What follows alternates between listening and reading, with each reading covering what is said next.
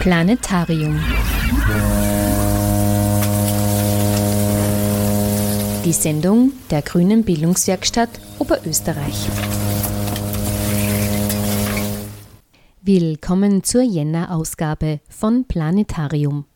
In der kommenden Stunde haben wir für Sie einen Vortrag zum Thema Auswirkungen des Klimawandels mit Fokus auf die Stadt Linz vorbereitet. Dazu spricht Diplomingenieur Wilfried Hager, Abteilungsleiter außer Dienst des Umweltmanagements der Stadt Linz.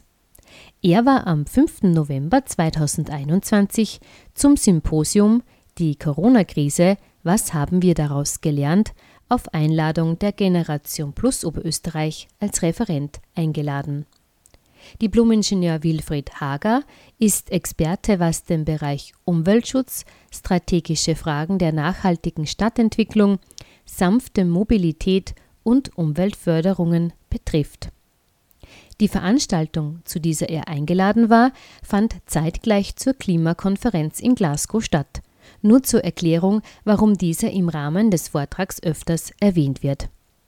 Und ergänzend dazu kann angemerkt werden, dass die Klimakonferenz kein befriedigendes Ergebnis hinsichtlich der 1,5 Grad Erwärmung brachte. Bisher hat sich die Erde nämlich bereits um etwa 1,1 Grad erhitzt. Um das 1,5 Grad Ziel noch erreichen zu können, soll der Treibhausgasausstoß bis 2030, wir sprechen hier also von nur acht Jahren, um 45 Prozent im Vergleich zu 2010 gedrosselt werden. Den bisherigen Klimaplänen der Länder zufolge wird der Treibhausgasausstoß bis 2030 aber um 14 Prozent steigen, statt zu sinken. Was die Erreichung der ambitionierten Klimaziele bis 2030 konkret für eine Stadt wie Linz bedeutet, erklärt Diplomingenieur Hager genauer in seinem Vortrag. Am Mikrofon begrüßt sie Sabine Traxler. Ja, herzlich willkommen. Also ich bin nicht seit, seit 1. November, wie gesagt, im Ruhestand, und steht da AD, AD, also in diese Richtung geht das sozusagen. Ich bin tätig gewesen, also als Umweltmanagement kann man sich wenig darunter vorstellen. Das ist quasi also dieser Bereich im Umweltschutz am Magistrat, der sich so mit strategischeren Fragen beschäftigt. Mobilität, sanfte Mobilität, nachhaltige Stadtentwicklung, Klimaschutz, diese Geschichten sozusagen. Und auch die Umweltförderungen sind bei uns gelegen, dass man ein bisschen eine Idee hat, wo ich überhaupt herkomme und was das ist. Wir haben ja in der Stadt Linz seit, kann man sagen, nur zwei Jahre, wird viel, wie viel länger ist es noch nicht, dass Klimaschutz eigentlich wirklich thematisiert überhaupt wird. Es ist vorher kaum wahrgenommen worden, außer vom der hier sitzenden Fraktion sozusagen, das ist immer thematisiert hat, schon lange Jahre, wurde von anderen Parteien eher belächelt, was wir da eigentlich glauben und, und diese Dinge. Und äh, das hat sich aber jetzt seit zwei Jahren ganz stark gewandelt. Und es ist jetzt auch der politische Konsens da, dass wir in irgendeiner Form da tätig werden müssen.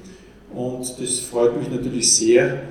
Allerdings möchte ich Ihnen ein paar Dinge, wie drastisch und dramatisch die Situation eigentlich in Wirklichkeit ist, auf den Weg geben. Es wird vieles Bekanntes vermutlich dabei sein für den, für den, für den oder die eine oder andere.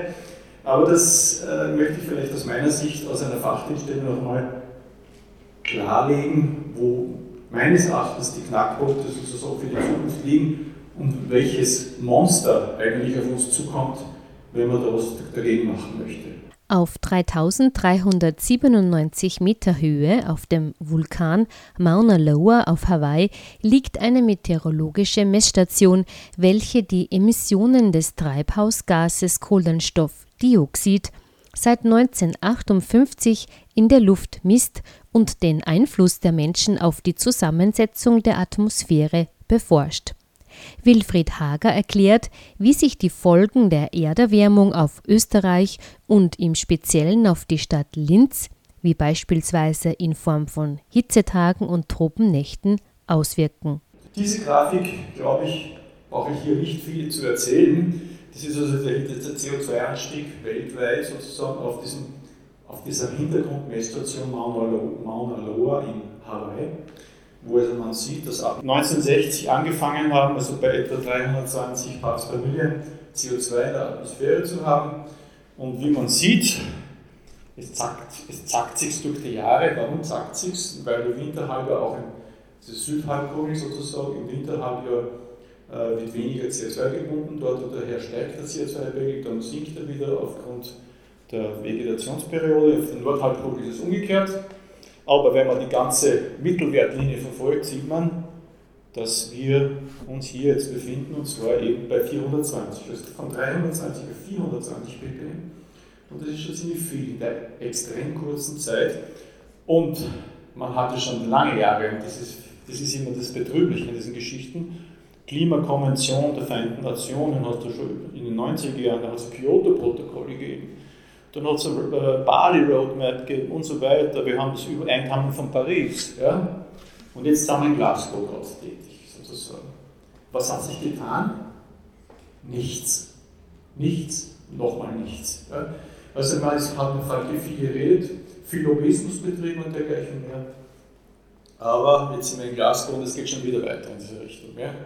Also wir haben ein echtes Problem und es geht wirklich unangenehm dahin sozusagen. Also global gibt es sozusagen Szenarien, was passieren wird, wenn es äh, eben mit diesen Modellen, Klimamodellen, die da existieren.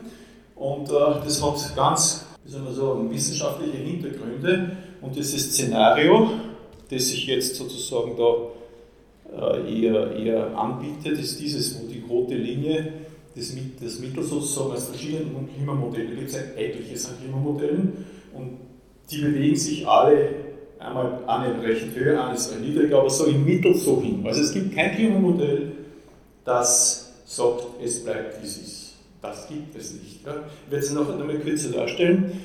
Wo wir hin müssten, wäre die blaue Linie, also das CO2 so zu reduzieren, dass wir hier das, das Erdklimaerwärmungsziel von 1,5 Grad nicht überschreiten. Da glaubt man halt, dass das nur einigermaßen erträglich ist, wenn man, das, wenn man das schaffen würde. In Österreich schaut die Lage so aus, dass wir im Sommer 2018 einen der heißesten und trockensten Sommer einer bereits 252-jährigen Geschichte gehabt haben. Und von den zehn heißesten Sommern der Messgeschichte überhaupt, und Österreich hat eine lange Messtradition, wie man sieht, liegen die sechs davon von den zehn heißesten Sommern in den letzten seit 2000 eigentlich, waren die letzten waren sechs davon die heißesten Sommer überhaupt in der Messgeschichte. Und wenn man sich das jetzt anschaut, grafisch sozusagen, den Mittelwert aus diesem Zeitraum, 270 Jahre, und sagt, welche Jahre waren im Durchschnitt kälter, welche waren wärmer, im Jahresmittel sozusagen, in Österreich über alle Messstationen sieht man sehr schön, wo wir uns hinbewegen derzeit. Also es kracht hinauf, dass das so staubt. Ja. Blöderweise ist es so, wenn man sich das international global anschaut, dass Österreich sogar nur noch, noch weiter nach oben ausreißt als international gesehen. Das liegt an der Topografie, das liegt also an der speziellen Lage, äh, dass Österreich sogar noch stärker betroffen ist. Also von der Erwärmung sozusagen, die da festgestellt worden ist. Wie schaut es in Linz aus? Wenn man da mal gehen wir jetzt ins Lokale hinein, dann sieht man zum Beispiel sehr schön Tage, wie viele Tage gibt es über 30 Grad. Das sind die sogenannten Hitzetage. Und da hat man zwingend bis so 30 Jahresmittel. Ja? Das ist so üblicherweise was in einer Klimatologie gerne herangezogen wird, ein 30-Jahresmittel, damit man ein Klima beschreiben kann, also keine Tagestemperatur oder Jahres, sondern wirklich einen über einen längeren Zeitraum, um hier äh, die längere Entwicklung verfolgen zu können. Man sieht, Tage über 30 Grad waren also da im Umland von Linz ja, etwa 5 so grob gesprochen. Und Linz hat schon in diesem Jahr, in diesem Zeitraum 71 bis 2000, also etwa 10 gehabt. Also Versiegelung, klarerweise ist eine städtische Erwärmung gegeben und so weiter. 2021 bis 2050 wird das ja, entsprechend höher werden. Das ist also schon über diese Modelle gerechnet. Und wenn es so weitergeht, 2071 bis 2000 haben wir 40 Tage im Jahr, die etwa über 30 Grad sind und 40 Tage ist nicht wenig. Also ich habe schon erwähnt, Hitzetage sind diese Tage, die 30 Grad Celsius überschreiten. Das ist aber noch gar nicht mehr so sehr das Thema. Ja, das Thema sind nämlich diese Geschichten, die Tropennächte. Tropennächte sind also jene Nächte, wo die Temperatur nicht unter 20 Grad sinkt. Und das ist ein Problem, nämlich äh, sozusagen auch für die älteren Menschen, Generation Plus, muss es auch schon so billig dabei. Überhaupt die Erholung, der Erholungswert des Schlafes wird dadurch extrem gemindert. Ja. Wir haben zum Beispiel, wenn ich das vergleichen kann, 81 bis, 8, bis 2018, also in diesem 30-Jahre-Intervall, haben wir im Durchschnitt 11 Tage Hitzetage gehabt. 30 Grad, und jetzt 2018, das war das heißeste Jahr, waren es bereits 34. Und die Tropennächte haben wir leider vorher nicht, nicht, nicht gemessen, aber jetzt kann man sagen, also elf Tropennächte haben wir 2018 auch schon gehabt. Das waren elf Tage, wo die Temperatur nicht unter 20 Grad gesunken ist. Die Außentemperatur, jetzt kann man sich vorstellen, wenn man in einer Wohnung da in der Stadt irgendwo sitzt, da kommen wir auf 20 Grad nie runter. Das geht gar nicht. Also du bist bei 25 auch in der Nacht oder dergleichen mehr und das macht ein echtes Problem. Die Lösung wäre natürlich die technische, die derzeit häufig gesehen wird. Man geht den nächsten Baumarkt und kauft eine Klimaanlage. So ein tragbares Gerät, eine Katastrophe, eine energietechnische. Und selbst die, die Wandgeräte, die außen anmontiert sind, haben natürlich eine Rückkühlung drin und blasen heiß raus und den nächsten wieder ins Schlafzimmer rein. Also das ist wirklich, glaube ich, eine sehr kurzsichtige Variante. Abgesehen davon, dass die Energie muss dann aufbringen für diese Dinge. Aber es gibt natürlich Testsimulationen in Linz, wie wird sich das in Linz entwickeln. Und da hat man natürlich die Landnutzung hergenommen, die Topografie. Linz hat ja das Problem, dass sehr wenig Wind herrscht und äh, in einer Beckenlage liegt, das über weite Bereiche von Bergland umgeben ist. Und dann sieht man hier, da kann man Temperaturverteilungen rechnen über verschiedene Jahre sozusagen, wie sich das entwickelt. Und da sieht man auch, dass das wenn man nichts macht, ziemlich düster ausschaut. Das heißt, man muss also nicht nur für den Klimaschutz allgemein was machen, sondern auch reagieren auf dieses sich ändernde Klima. Das ist schon merkbar und zwar stark merkbar. Und wir müssen einfach total was tun, damit dass das Stadtklima erträglich bleibt. Das ist also ein ganz wichtiger Punkt. Und dann gibt es Windfelder, das sieht man hier zum Beispiel. Wenn man natürlich anfängt, Kalkülproduktion, ja, wie man das hier zum Beispiel sieht beim Haselgraben jetzt herein. Und zwar, das ist eine 23 Uhr Wert, stabile Schönwetterlage, Ostwindlage, wie man es oft sieht im, im Sommer. Es tut sich wochenlang nichts, kaum Regen und dergleichen mehr. Dann haben wir aber in den späteren Nachtstunden oder frühen Morgenstunden ist ein Jet herein aus dem Haselgraben. Und das ist relativ mächtiger Kaltlufteinfluss sozusagen, der da hereinkommt. Und wenn man hier anfängt, diesen zu blockieren durch irgendwelche Bauwerke, die da im Weg stehen, kriegst du eigentlich ohne dass man irgendwie Emissionen verursachen würde, zum Beispiel stehen eine Wand hin und irgendein Gebäude, das vielleicht selbst gar keine Emissionen jetzt dann verursachen würde oder Wärme erzeugen würde, trotzdem eine Verschlechterung des gesamten Stadtklimas. Vor allem in der Nacht. Diese, Son diese Trockennächte sozusagen, für die, für die Minderung dieser Trockennachtgefahr müssen wir einfach schauen, dass wir Kaltluftsituationen schaffen, die möglichst also hier reinströmen können frei im Stadtgebiet von Linz. Wir haben drei solche Sachen. Der Haselgraben ist das mächtigste davon, aber es gibt nicht den Höllmühlgraben und den Dissenleitengraben, also der beim Böslenberg runterkommt. Die haben auch solche Effekte. Nicht so stark, aber doch. Und gerade im Bereich Ufer ist es ein ziemlich stark wirksamer Jet, der da hereinkommt. Warum es so wichtig ist, dass das 1,5 Grad Ziel erreicht wird und es so einen gravierenden Unterschied macht, ob die Erderwärmung sich nun auf 1,5 oder 2 Grad einpendelt, erläutert Wilfried Hager im Folgenden. Naja, da kann man sagen, okay, Temperatur 1,5 Grad, 2 Grad, sind es 2 Grad, ist egal, 1,5 Grad ist zwar eh nicht. Gott sei Dank kann ich länger draußen sitzen und solche Dinge, gibt es ja alle möglichen Argumente dazu. Kann ich dann im Winter vielleicht noch im Schlossgarten sitzen und dergleichen mehr. 2 Grad sind viel schlimmer als 1,5 Grad. Und zwar, warum ist das so? Das halbe Grad macht gewaltig was aus, weil die Effekte sozusagen mit der Temperaturerhöhung du redest von globalen Temperaturen logischerweise, nicht linear stattfinden, dass, dass also 1,5 und dann 2, naja, ein Viertel schlechter oder so irgendwie in diese Richtung, so läuft das nicht. Sondern es schaukelt sich gegenseitig auf und was passiert? Wenn ich die Temperatur erhöhe, ein ganz großer CO2-Speicher sind die Meere zum Beispiel.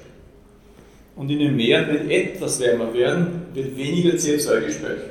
Dadurch kriegst du natürlich mehr CO2 in die Atmosphäre. Dadurch mehr CO2 in der Atmosphäre bedingen sowieso wieder automatisch höhere Temperaturen und höhere Temperaturen bewegen weniger CO2-Aufnahme in den Meeren. Das schaukelt sich richtig ein Teufelskreis hoch sozusagen und da sind Zehntelgrade extrem empfindlich, was das betrifft.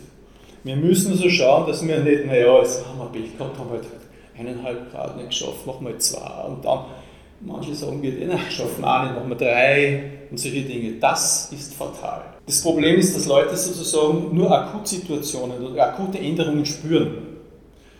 Langfristige Änderungen spüren sie nicht. Das ist das Problem. Ja, ein Grundproblem sozusagen. Was passiert nämlich, wenn wir also diese Temperaturanstieg äh, stärker haben, als es ja, wesentlich erhöht wird? Erstens die Wüstenbildung. Also das haben wir jetzt schon in, massiven, in massiver Form, ich sage auch in Europa, auch Spanien anzuschauen, aber auch Teile von Südfrankreich beispielsweise, da spielt sich ab. Also in Richtung Andalusien, da haben wir teilweise, kannst du sagen, Wüstenbedingungen. Und das wird immer, immer schlimmer sozusagen. Und was, wie reagieren die da drauf? Sie bauen Städte in solche Regionen, pumpen das Wasser von irgendwoher, damit die überhaupt erhalten werden können. Ob das sehr nachhaltig ist, weiß ich nicht. Und natürlich mit Klimaanlagen das Ganze. Also wir bekommen unerträgliche Temperatur- und Klimaverhältnisse. Wir werden, das wird kommen, die Klimaflucht wird kommen, dass das, was jetzt passiert, auf Flüchtlinge in den Lerchel schafft, das, das, das, bin ich überzeugt davon. Ja. Und Tier- und Pflanzenarten, dass die aussterben, ist auch klar. Das sieht man jetzt schon sehr stark, dass wir so, was die, die, die Artenvielfalt betrifft, wir ziemlich schlecht unterwegs sind, weltweit gesehen. Die Extremwetterereignisse rede ich jetzt lieber nicht, weil das hatte jeder schon eigen, immer wieder gesehen im Fernsehen. Gott sei Dank bei uns dann weniger, aber dann wieder in Deutschland oder dort und so weiter. Oder der Tornado, der da irgendwo in der Nähe der, der österreichischen Grenze passiert ist und dann Harris Dorf vernichtet. Und solche Geschichten passieren jetzt bei uns auch schon. Also nicht nur die Hurricanes, die so weit weg sind, irgendwo in Amerika.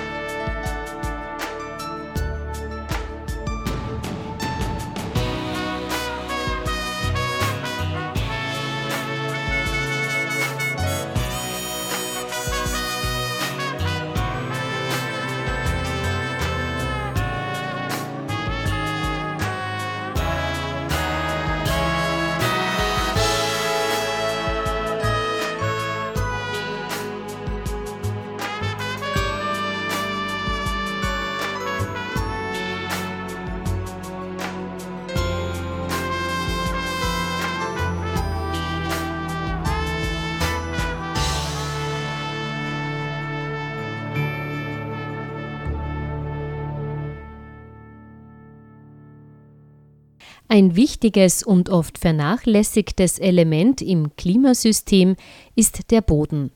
Nach dem Ozean ist dieser der zweitgrößte Kohlenstoffspeicher. Dazu Wilfried Hager. Wenn ich diese beiden Bilder anschaue, der Boden ist etwa, glaubt immer, der Boden, Boden, nehmen wir zum Bauen und zum Herstellen von Straßen und zur Infrastruktur und so weiter und so weiter. Boden spielt also überhaupt eine riesige Rolle, nämlich einerseits für das globale Klima und andererseits für das städtische, ich sage jetzt städtisches Klima, weil wir da hier in einer Stadt sind. Äh, das macht gewaltig was aus. Wenn der Boden pfleglich behandelt wird und richtig eingesetzt wird, kann man da einiges gut machen, zumindest was, die, was das städtische Klima betrifft. Warum ist das so? Wenn wir das Gesamtklima betrachten, in der Vegetation und im Boden gibt es CO2. Und zwar, man höre und staune, die Gesamtvegetation auf der Erde hat ungefähr 450 bis geschätzt, also gerechnet, aber unterschiedliche Berechnungswege sozusagen, zwischen 450 und 650 Milliarden Tonnen an Kohlenstoff gebunden. Das ist das Lebendige, Bäume, alles diese Richtung. Der Boden hat das Dreifache. Der Boden hat das Dreifache an Kohlenstoffbindung sozusagen und das wird total übersehen und überschätzt, unterschätzt. Ja?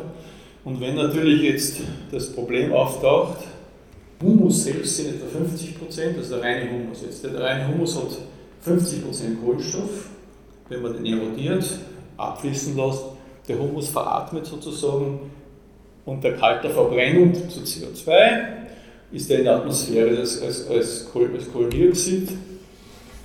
Was ist, wenn die Permafrostböden auftauchen, weil, die, weil das Klima steigt, dann werden alle Permafrost, gehen die Permafrostböden auf und die darunter liegenden Lagerstätten für, für Torf und dergleichen werden sind ja riesig, ja, gehen auf und werden dann sozusagen auch in CO2 umgewandelt und da haben wir dann, es ist wieder dieses Beschleunigen der Teufelskreis, der dann weiterentwickelt wird sozusagen. Also es ist nicht mehr rückgängig machbar der Richtung. Ja. So, dann gibt es Leute, die sagen, die Klimamodelle, ja, das ist ein Modell, aber es, es rechnet irgendwer und ist in Wirklichkeit alles ganz anders. Kann man denen vertrauen? Das ist die Frage. Wie macht man das? das äh, wie machen Klimamodellierer, Modelliererinnen das überhaupt? Wie geht das? Man schaut einmal an, okay, man weiß, aus Eisbohrkernen und dergleichen mehr. In Grönland gibt es da ganz große Sachen und so weiter. Die haben dort hunderttausende Jahre zurück, können die dann noch bohren, weil sie Kilometer dicke Eisschichten haben und wissen, wie zu welcher Zeit welches Klima geherrscht hat, beispielsweise.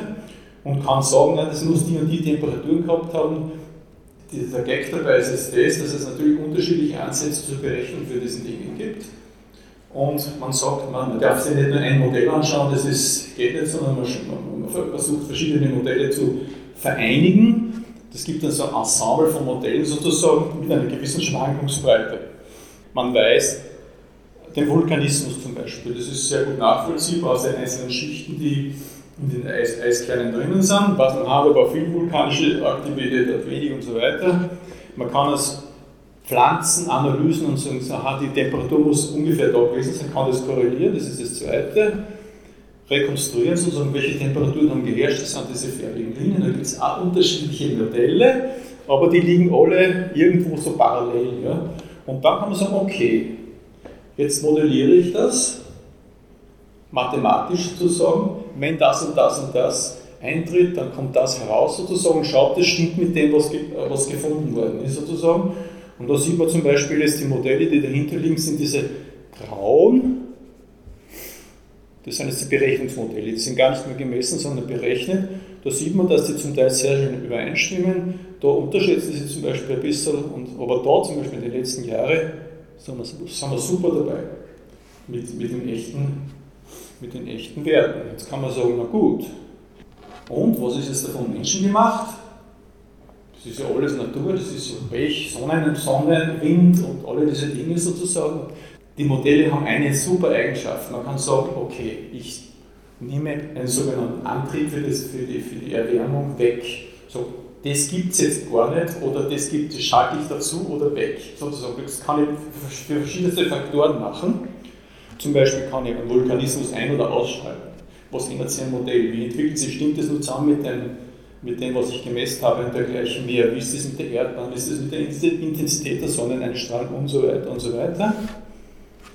Ich kann natürlich jetzt auch dazu schalten, die vom Menschen verursachte Menge an Treibhausgasen. Da geht es also nicht ums CO2, da geht es um chlorierte Kohlenwasser, also halogenierte Kohlenwasserstoffe zum Beispiel, solche Dinge, die der Mensch auch fleißig produziert hat, zumindest in der Vergangenheit. Die kann man dazuschalten oder wegschalten. Dann sieht man nämlich ganz, was passiert. Das heißt, kein Klimamodell kann, kann den Erwärmungstrend nur durch natürliche Einflüsse erklären, das ist immer ganz wichtig zu erkennen. Und natürlich heizen die, die zusätzlichen, die eh schon vorhandenen natürlichen gibt es natürlich, das ist klar, menschlichen Treibhausemissionen die Erde zusätzlich auf. Was heißt das für uns? Zuschauen, weinen oder was tun? Ja, das ist hier die Frage. Natürlich müssen wir schauen, dass wir diese Treibhausgase äh, mehr als deutlich reduzieren, sonst wird sich das nie ausgehen. Allen voran natürlich dieser, das Kohlendioxid ist massiv zu senken. Sieht man sich im Überblick die Treibhaus Bilanz in Österreich an, so teilt man die Verursacher im groben in die Bereiche Energie und Industrie, Verkehr, Gebäude, Landwirtschaft, Abfallwirtschaft und fluorierte Gase. Linz spielt mit der Föst und der Stahlproduktion hier eine große Rolle.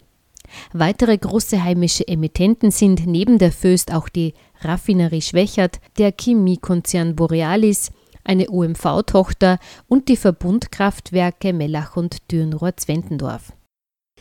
Jetzt gehen wir auf Österreich einmal zurück und schauen uns das an, wo die großen Verursacher des CO2-Emissionen sind. Wir haben also hier die Energieerzeugung und die Industrie, das ist doch ziemlich ein gutes Drittel, kann man sagen, aber auch der Verkehr ist ungefähr ein Drittel. Und die Gebäude selbst sind nur 10 Prozent, ne? das muss man sich vorstellen. Die Gebäude, Beheizung der Gebäude, da, da geht es um sowas. Natürlich die, die, die, elektrische Energie und dergleichen mehr, die ist wieder woanders drin und dergleichen mehr. Ja, die Landwirtschaft, so viel wie die Gebäude. Sagt man, wie viel Prozent der Leute arbeiten in der Landwirtschaft? Ich glaube zwei oder so in der Richtung brauchen 10% des CO2, also nicht des CO2, sondern des Treibhausgasemissionen. Das ist ganz wichtig, weil die so viel Methan emittieren, also über die Viehhaltung zum Beispiel haben sie sich nicht. Und der Rest ist. Ja. Und jetzt kommt der Gag. Jetzt sind wir nämlich wieder in Linz. Allein in diesem Bereich ist die Föstalpine von ganz Österreich. Österreich, die Föstalpine emittiert in der Stahlproduktion 10% des gesamten des gesamten CO2-Äquivalente sozusagen. Und das macht uns natürlich ein kleines Problem, wenn man jetzt sagt, man muss jetzt Emissionen mindern, da muss man die Industrie unbedingt dabei haben, sonst wird es nichts. Wenn wir das machen, können wir gleich aufhören. Ja. Wir haben es nicht geschafft, in den letzten Jahren nennenswert CO2 zu sparen in Österreich. Da gibt es Länder, wo das besser ist. Diese Minderungen, die da minus 2,5% oder minus 3 und so weiter, das ist nur durch übergebliebene Emissionsrechte und Corona-bedingte Emissionsrückgänge zu erklären, hat aber mit, einer, mit einem äh, bleibenden Trend nichts zu tun, sondern wir sind als Schütterwaff unterwegs in einer anderen Richtung, wie man sieht. Es gibt Szenarien, wo man hin sollte. Und zwar, wenn wir das Jahr 2030 bis zum Jahr 2030 jetzt einmal gehen, da gibt es so verschiedene Szenarien und da gibt es ein, ein Szenario, das ist so Business as usual da herum, also so wie dann weiter wie gehabt. Ein paar Minderungen werden sich schon ergeben. Da gibt es äh, also ein gewisses, äh, etwas engagierteres Szenario und dann gibt es noch eines mit noch, noch weiteren zusätzlichen Maßnahmen. Und eigentlich müsste man den Zielpfad da runterbringen und auch selbst mit den zusätzlichen Maßnahmen sind wir noch nicht dort. Überhaupt nicht, geht es nicht aus. Ja.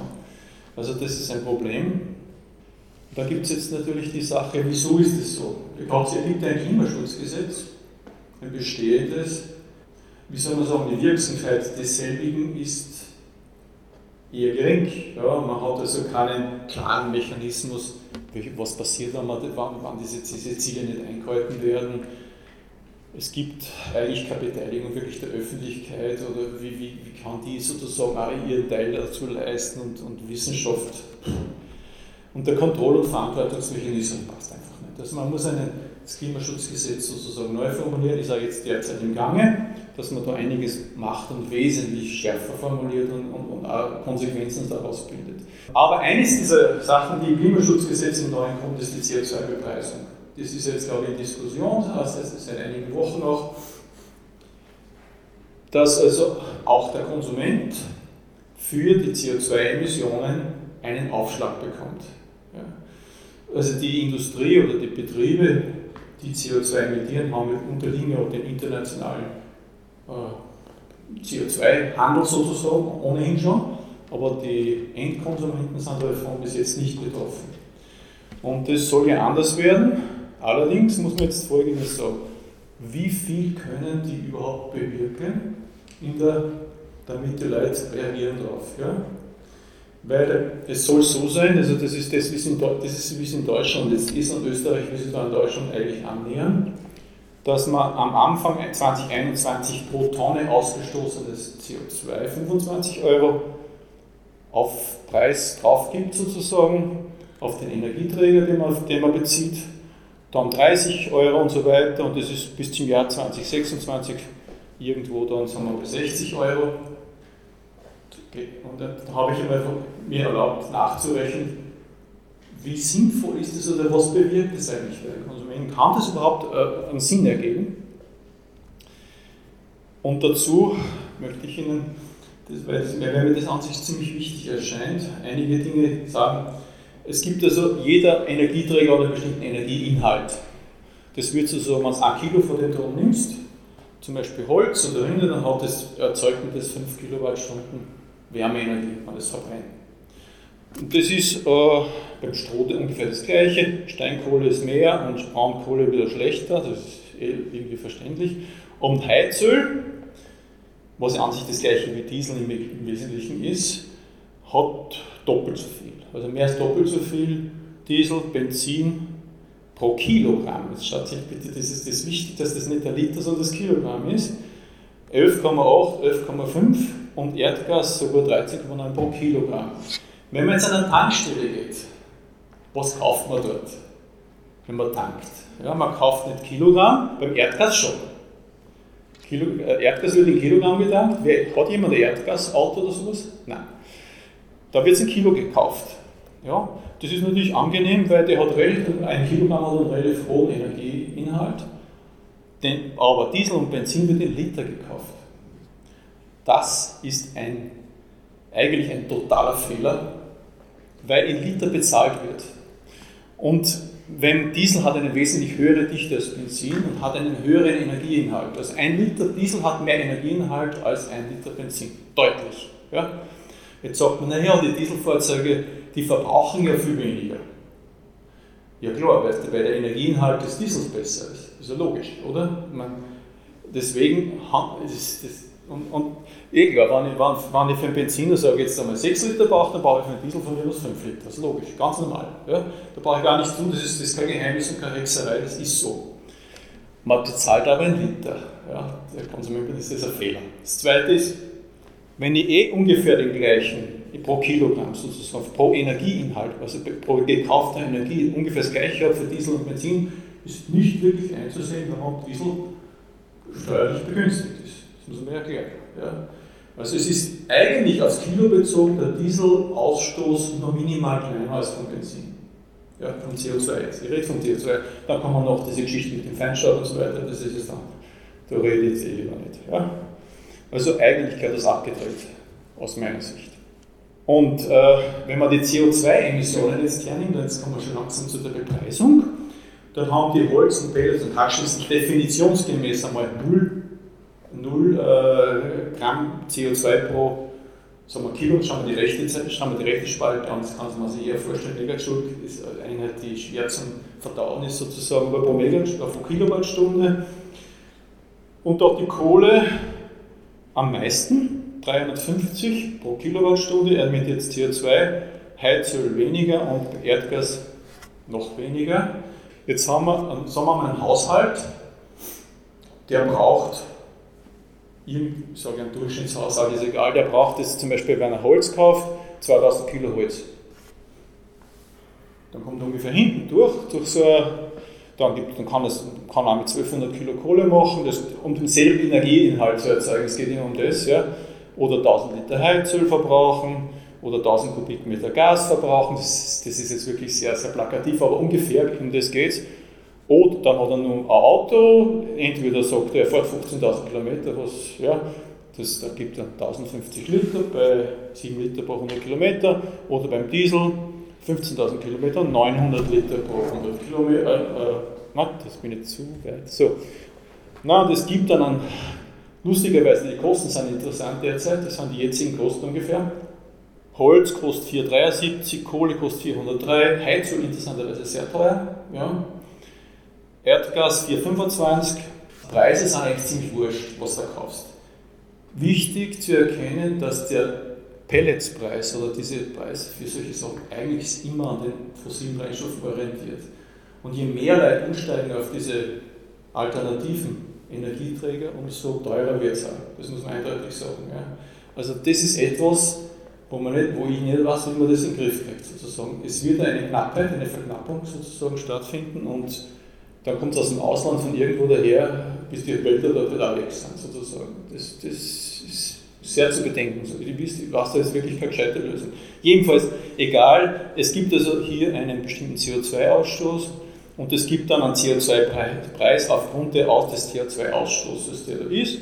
Da sieht man pro, pro Jahr wird es für den Diesel 60 Euro plus, beim Benzin ebenfalls, pro Kilo emittiert, Erdgas ein bisschen besser, Kohle äh, 92 Euro. Nur, wenn ich mir das anschaue, was da sowieso Grundkosten da sind, ja? Holz, beim Holz ist gleich, also die 400 irgendwas Euro, Steinkohle, naja, ein bisschen kommt was drauf, Holz, ein bisschen, da rede ich jetzt von 25 Euro, CO2-Bepreisung, ja?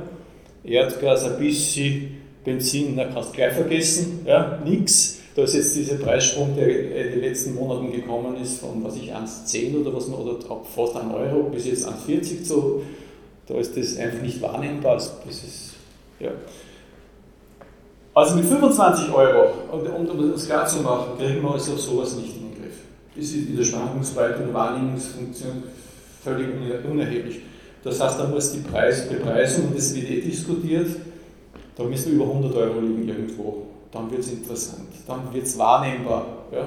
Dann müssen auch die Energieversorger, also der Erdgasliefer zum Beispiel, wird dann einen höheren Gaspreis verlangen oder Ölpreis oder sowas, der wird gleich aufschlagen. Da wird das Öl teurer, das Gas teurer und dergleichen mehr und den entsprechenden Wert. Ich würde nur sagen, mit 25 Euro wäre man nicht glücklich. Ja. Da dauert es noch lang, etliche Jahre, bis das wirklich wahrnehmbar wird. Ein bekanntes Projekt, mit dem der Emission im Stahlbereich entgegengewirkt werden soll, ist das Edge to Future Projekt der Föst in Kooperation mit dem Verbund und Siemens. Ziel ist die Produktion von grünem Wasserstoff aus erneuerbaren Strom für den Einsatz in der Stahlindustrie. Dazu Wilfried Hager. Man sagt immer in Linz, ja, wenn man was machen will, Linz kann es nicht als Staat sozusagen beeinflussen, wie die Industrie äh, ihre Sachen macht. Ja die sind sowieso so, dass zum Beispiel die Föst pro Tonne produzierten Stahl gegenüber im Jahr 1990 zum Beispiel nur die Hälfte der Energie braucht. Sie produzieren doppelt so viel, brauchen aber die Hälfte der Energie. Das heißt, die, insgesamt sind die Emissionen ziemlich gleich geblieben, aber die schauen ja, dass jedes Prozent runterkriegen von selbst, sozusagen, weil es teuer wird. Sie, unterliegen ja einer Emissionshandlung, das wollen sie runterbringen, runterbringen, runterbringen. Da gibt es aber eigene Projekte, auch jetzt in die, die, viel diskutierte Wasserstofftechnologie, die da jetzt getestet und, und geprüft wird. Age to Future nennt sie das, ja, Wasserstoff in die Zukunft. Da geht es darum, dass man diese Koks-Geschichten und die kohlebasierten Hochöfen auf Lichtbogenöfen umstellt und mit Wasserstoff dann reduziert. Und der Wasserstoff soll natürlich woher kommen? Aus der Elektrolyse. Es gibt da schon eine Anlage in der Föst, die das testet. Ja, mit dem kannst du, kommst du nicht weit, mit so einem kleinen Putzi da sozusagen. Ja. Du kannst einmal ein paar Tonnen erzeugen pro Jahr, aber mehr ist es nicht. Das heißt, man braucht enorme Energiemengen, enorme äh, äh, Energiemengen an Strom, um das überhaupt umstellen zu können. Neben der technologischen Probleme, die es mit Wasserstoff sowieso gibt, weil der Stahl, Eigenschaften des Stahls werden anders wenn der Wasserstoff verwendet wird. Also das hat noch mehrere Effekte sozusagen. Man bräuchte, und das ist jetzt, Sie, Sie müssen sich nichts vorstellen darunter, was 500 was 100 Petajoule oder 500 Petajoule sind. Jedenfalls in ganz Österreich wird, den, wird jährlich 500 Petajoule an Energie benötigt. Für alles. Ja? Alleine für diese Anlage bräuchte man 100. Um dieselbe Energiemenge sozusagen äh, zu erzeugen, damit der Stahl, der jetzt fossil sozusagen erzeugt wird, elektrisch erzeugt. Das muss einem klar sein. Also 100 Petajoule ist ein Fünftel vom gesamtösterreichischen Gesamtenergieverbrauch. Also wo du das herkriegst, weiß ich nicht. Das muss einmal und das muss auch nachhaltig erzeugt werden. Das kann man nicht einfach irgendwo sagen, oh, aber aktuell unser ganzer Atomkraftwerk, geht mit geht es eh nicht aus, ja, auf und, und so weiter. So kann es ja nicht funktionieren. Da kommt ihr auf die Idee, naja, dann pflastern wir mal ganz links mit Photovoltaik voll, voll und unterstützen die Industrie. Es gibt solche Projekte. Wir haben also ungefähr Potenzial wenn man alles vollpflastern würde von 7 Millionen Quadratmetern, die könnte man mit Photovoltaik vollpflastern. Rauskriegt man aus dem, was ist 0,2 Petajoule. Brauchen da mal 100. Sie sehen, was das Problem ist. Wir haben hier Größenordnungen, die kaum in den Griff zu bringen sind. Ja. Das ist wirklich ein Problem. Also immer zu sagen, wir müssen das umstellen und, und so weiter, wir kriegen es nicht her. Nachhaltig, das ist das Problem. Ja. Aber das haben wir jetzt bei der Industrie. Jetzt gehen wir aber weiter. Jetzt gehen wir nämlich in die, gut, Windenergie und so weiter ist für Linz eh kein Thema. Das sieht man sehr schön, dass im Linzer Becken äh, sehr geringe Windgeschwindigkeiten herrschen. Da kann man es nicht. Also mit, Wind braucht man da gar nicht anfangen, das geht gar nicht. Wasserkraft ist ausgeschöpft, das, Donau, das Donaukraftwerk abwenden Asten, aber das, ist ja schon für, wird schon für andere Dinge benötigt, also nichts.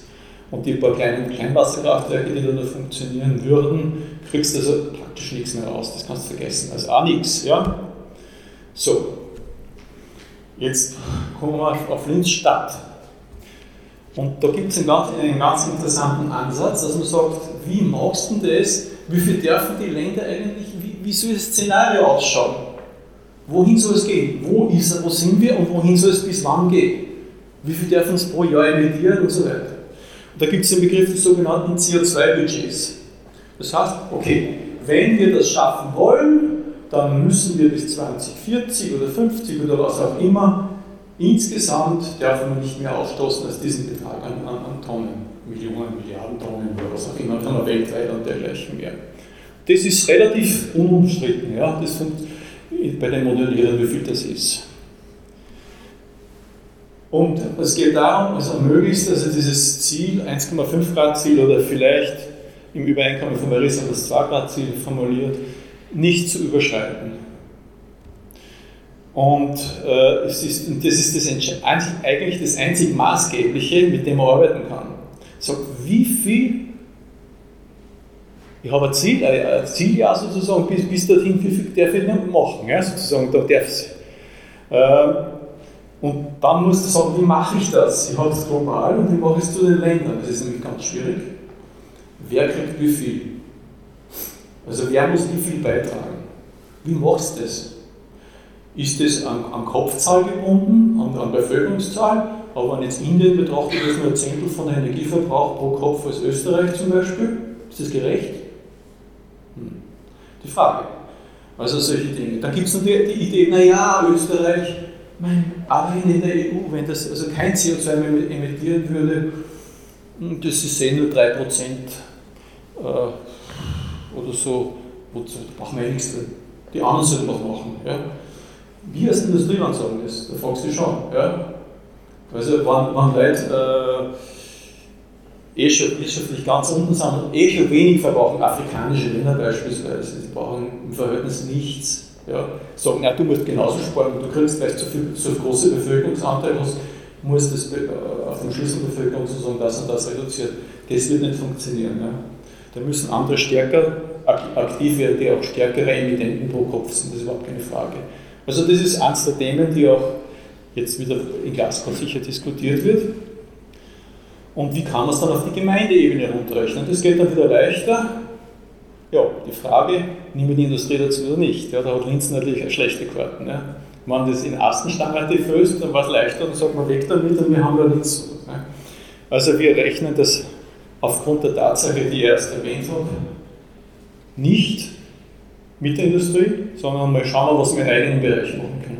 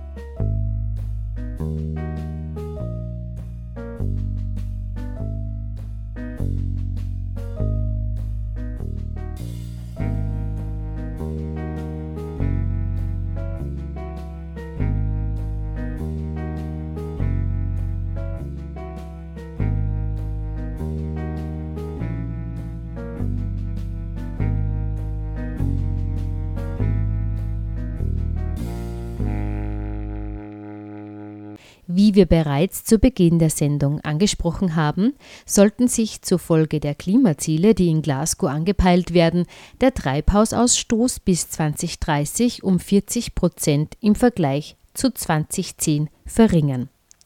Wie sieht nun die Rechnung für Linz in Bezug auf die CO2-Reduktion aus, damit wir die Ziele erreichen, wenn wir die Jahre 2030 bzw. 2040 anpeilen?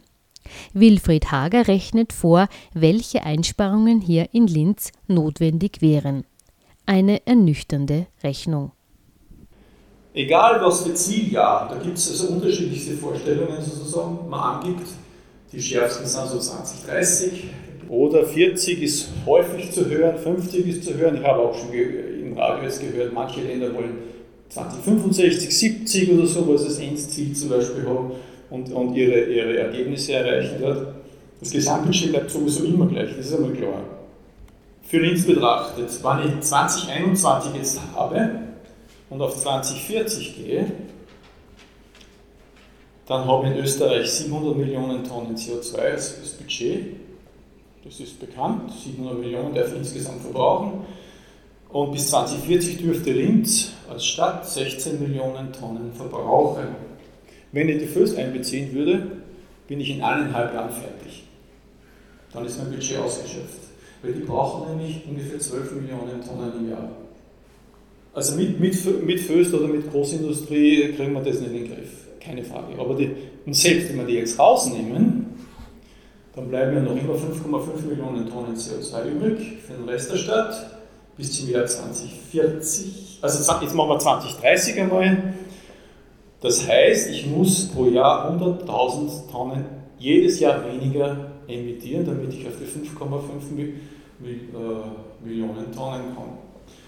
Das ist drastisch und dramatisch. Also 2020, 2021 bis 2030, wenn ich die alle zusammenzähle, bei 5,5 Millionen Tonnen, am Schluss muss null rauskommen.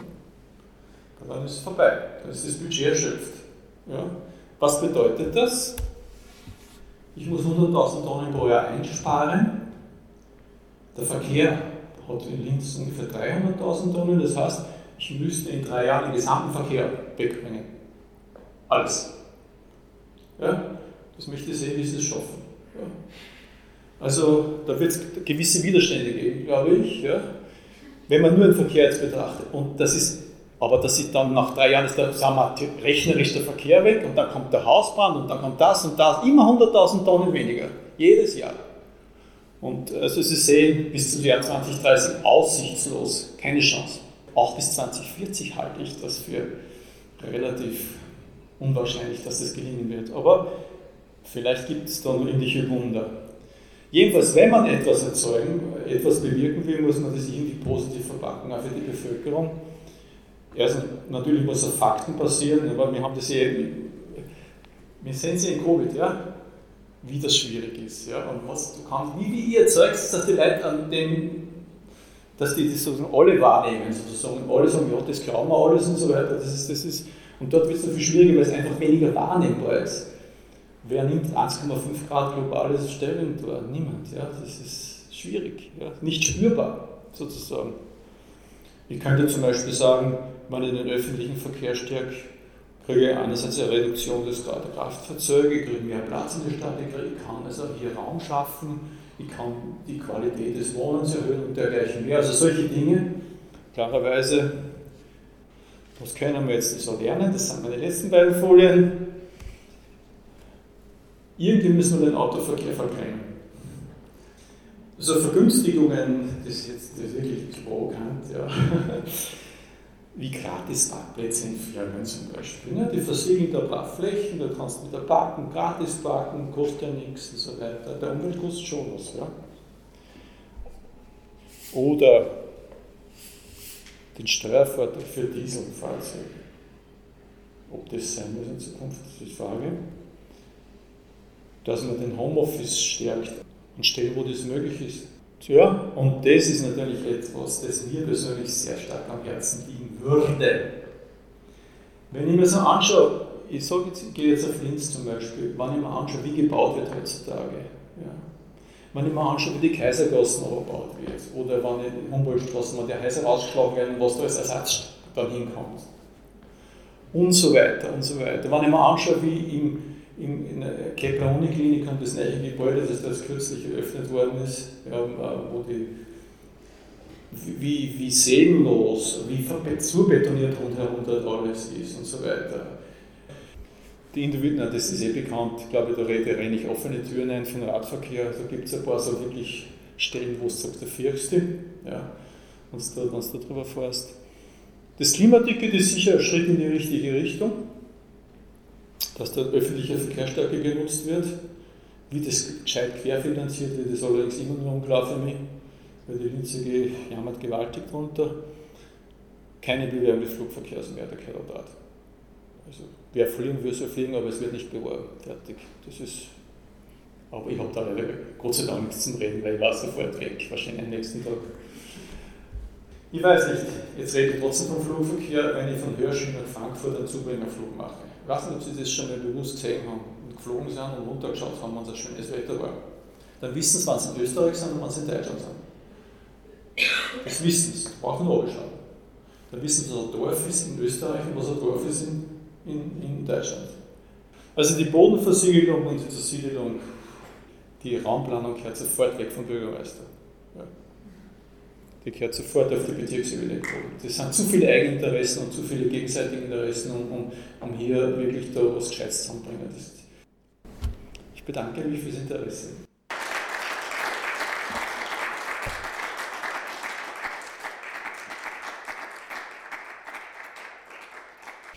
Sie hörten einen Vortrag von Diplomingenieur Wilfried Hager zum Thema Auswirkungen des Klimawandels mit Fokus auf die Stadt Linz.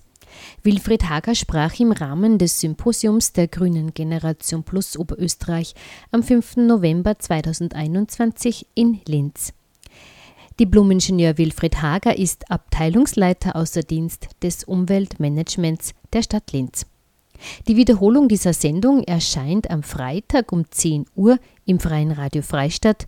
Wenn Sie Interesse an unseren vergangenen Sendungen vom Planetarium haben, dann können Sie diese auf der Homepage der Grünen Bildungswerkstatt Oberösterreich unter www.gbw.at nachhören. Die nächste Sendung vom Planetarium erscheint wieder am 15. März 2022 um 15 Uhr im Freien Radio Freistadt. Vom Mikrofon verabschiedet sich Sabine Draxler. Alles Gute und bis zum nächsten Mal.